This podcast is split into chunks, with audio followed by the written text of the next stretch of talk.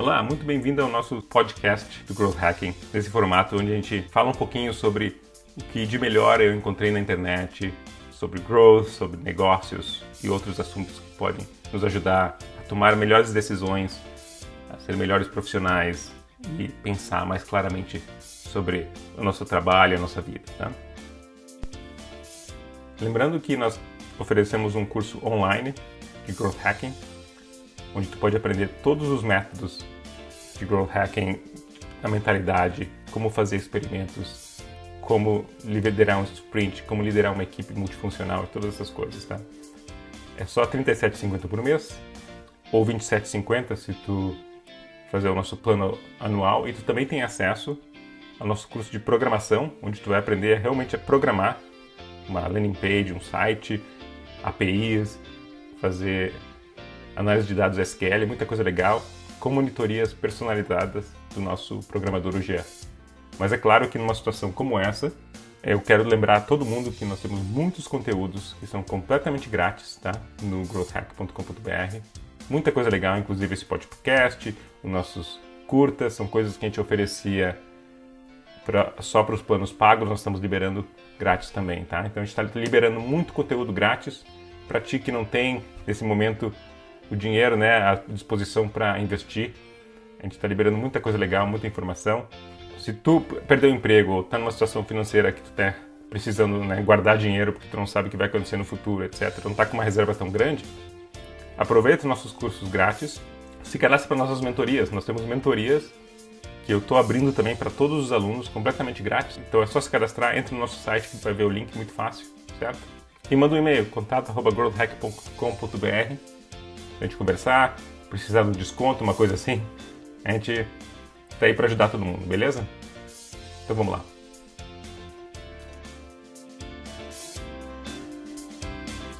Então, essa semana eu li um artigo muito legal que chama Dívida de Conhecimento, Knowledge Debt.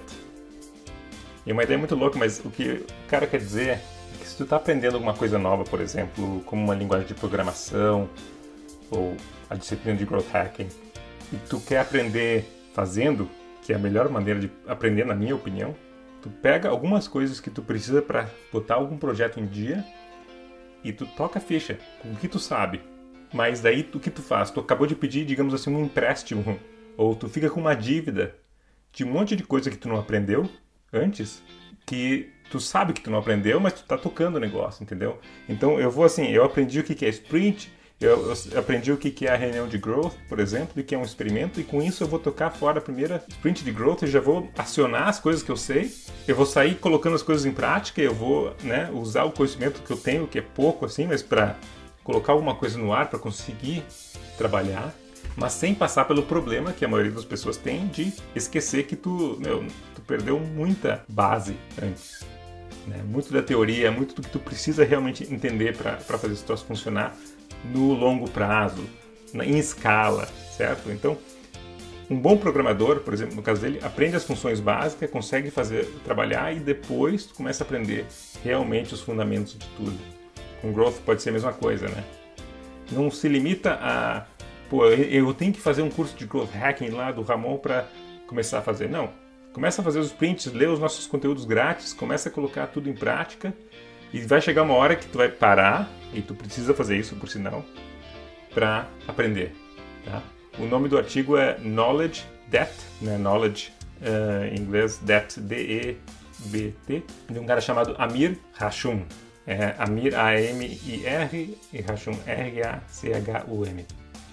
Dá uma pesquisada, é uma ideia muito antiga, mas que para mim faz muito sentido até hoje. Eu estou no processo agora de fazer os OKRs para a empresa. E eu estou com uma equipe nova ensinando esse processo para quem ainda nunca tinha visto isso. E fui procurar um artigo que explique isso muito bem e achei. É um artigo do Medium que chama The Fundamentals, Objectives e Key Results. O que é OKRs? OKRs é uma ferramenta de alinhamento de empresas, de equipes. Tu primeiro escolhe os objetivos, e os objetivos são coisas grandes, assim, por exemplo, aumentar o tráfego do meu site. Não precisa nem quantificar, certo? Aí os key results, né, os resultados chave para atingir esse objetivo são trazer 30% mais tráfego das minhas campanhas de Facebook. Trabalhar no Instagram para conseguir mais seguidores. Escrever mais 5 posts do blog para atrair mais tantas pessoas, certo? Então, um objetivo é uma coisa maior, uma coisa que não é, digamos assim, mensurável nesse sentido, e os key results são coisas que vão fundamentar isso.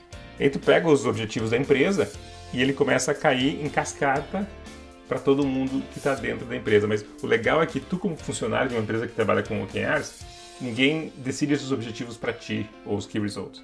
Tu faz os teus próprios objetivos baseado no que tu sabe que a empresa vai precisar fazer, certo? Então tu vai pegar aquilo ali, bom, a empresa quer aumentar o tráfego e eu sou gerente de redes sociais. O que, que eu vou fazer? Então, eu posso pegar um objetivo aí de levar a nossa empresa a viralizar nas redes. Um objetivo grande, certo? Aí tu vai dizer, pô, eu quero tantos likes no Instagram, eu quero fazer tantas postagens com tantos cliques no Facebook e coisas desse tipo, certo? Então tu trabalha os teus key results de acordo com os objetivos e eles têm que estar alinhados com os objetivos da empresa. É uma coisa que funciona muito bem para mim, para o Google e pode funcionar para a tua empresa também, embora né, não é tão fácil quanto parece. Um outro artigo que eu vi foi sobre design sprints. O que é o design sprint? É tu parar por uma semana, né, os cinco dias da semana, para resolver um problema difícil de ser resolvido. Pega o problema que tu quer resolver, por exemplo, fazer o rebranding da tua marca. Tu pega uma equipe multifuncional e tu trabalha com ela para descobrir quais são os pontos principais, chaves para tu fazer essa tua sprint, adquirir as informações que tu precisa adquirir, fazer protótipos, testar esses protótipos com clientes e sair dali com aprendizados muito grandes para daí tu levar esse projeto adiante. Então, é como se tu pegasse um aprendizado que tu teria por meses se tu condensa em cinco dias. O problema é que tu pega sete pessoas, geralmente pessoas importantes ou que têm muita coisa para fazer dentro de uma empresa, e tu para elas por cinco dias, porque é o dia inteiro durante cinco dias.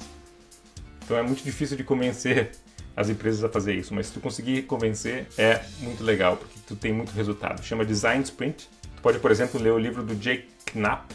É Jake Knapp. Então, Jake, J-A-K-E, Knapp, K-N-A-P-P. E o nome do livro é Sprint. Tem em português, inclusive. Muito legal. Se tu tiver algum problema, alguma coisa que tu está querendo resolver, uma coisa grande, uma coisa que vale a sobrevivência da tua empresa, às vezes, e tu quer resolver isso muito rápido, faz um design sprint. Funciona muito bem. Uma outra coisa que eu vi foi que a Strategizer, que é uma empresa muito legal, uma empresa que criou aquele livro que é o Business Model Generator, que fala sobre né, modelos de negócio de vários tipos de empresas, eles vão no detalhe, é muito legal, vale muito a pena ler. Eles lançaram recentemente um livro chamado Testing Business Ideas, que é basicamente o método de growth. Eles falam sobre esse método mais no sentido de tu testar ideias para um novo negócio, tá? Mas o método é o método de growth. Se olhar assim, é praticamente só o método de growth. A única diferença é que o método de growth é voltado para métricas de crescimento e eles são voltados para descobrir um modelo de negócio novo. Mas assim, muitos aprendizados legais ali, eles são muito sistemáticos em como eles ensinam as coisas, eles o livro Testing Business Ideas é feito de uma maneira muito visual, muito interessante, muito fácil de entender. Tem várias dicas legais ali dentro, vale muito a pena ler. Eles fizeram um webinar no YouTube de uma hora mais ou menos, bem interessante, que chama Strategizer Webinar: The Basics of Testing Business Ideas.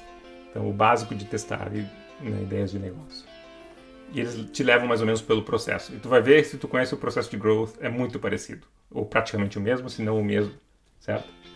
Vale a pena ver. Por último, eu achei um artigo muito interessante sobre o problema do ovo e da galinha, né?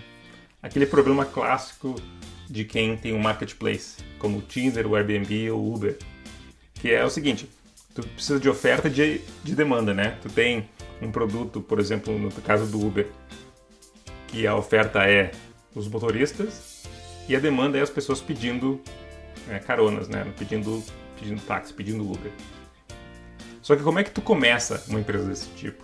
Essa é a parte mais difícil, porque tu fica com o ovo com a galinha. Se não tiver motorista, o consumidor não vai chamar né, pelas caronas. E se o motorista não tiver gente chamando, ele também não vai se interessar por ter o aplicativo e usar ele, certo?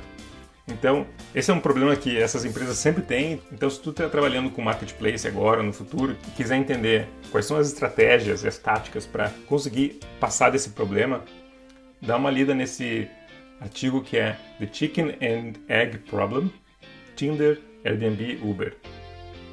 É de um site chamado mofar.io. É um blog desse site, tá?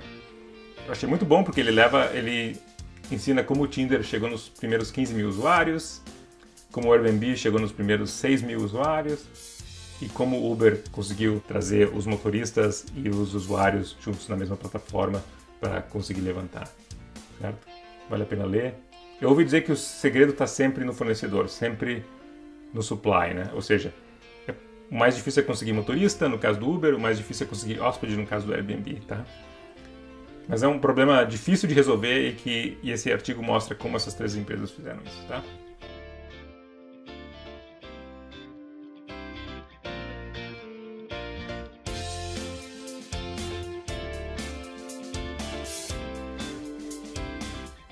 Bom, era isso por hoje. Acesse growthhack.com.br, faz o teu login ou se cadastra e tu vai ter acesso a todas as notas sobre o que a gente falou hoje, certo? Todos os links. De novo, se tu está procurando se readaptar, mudar tua carreira pensando no futuro, dá uma olhada nos nossos cursos, tá? É só R$ 37,50 por mês, é muito barato e tu vai ter muito valor.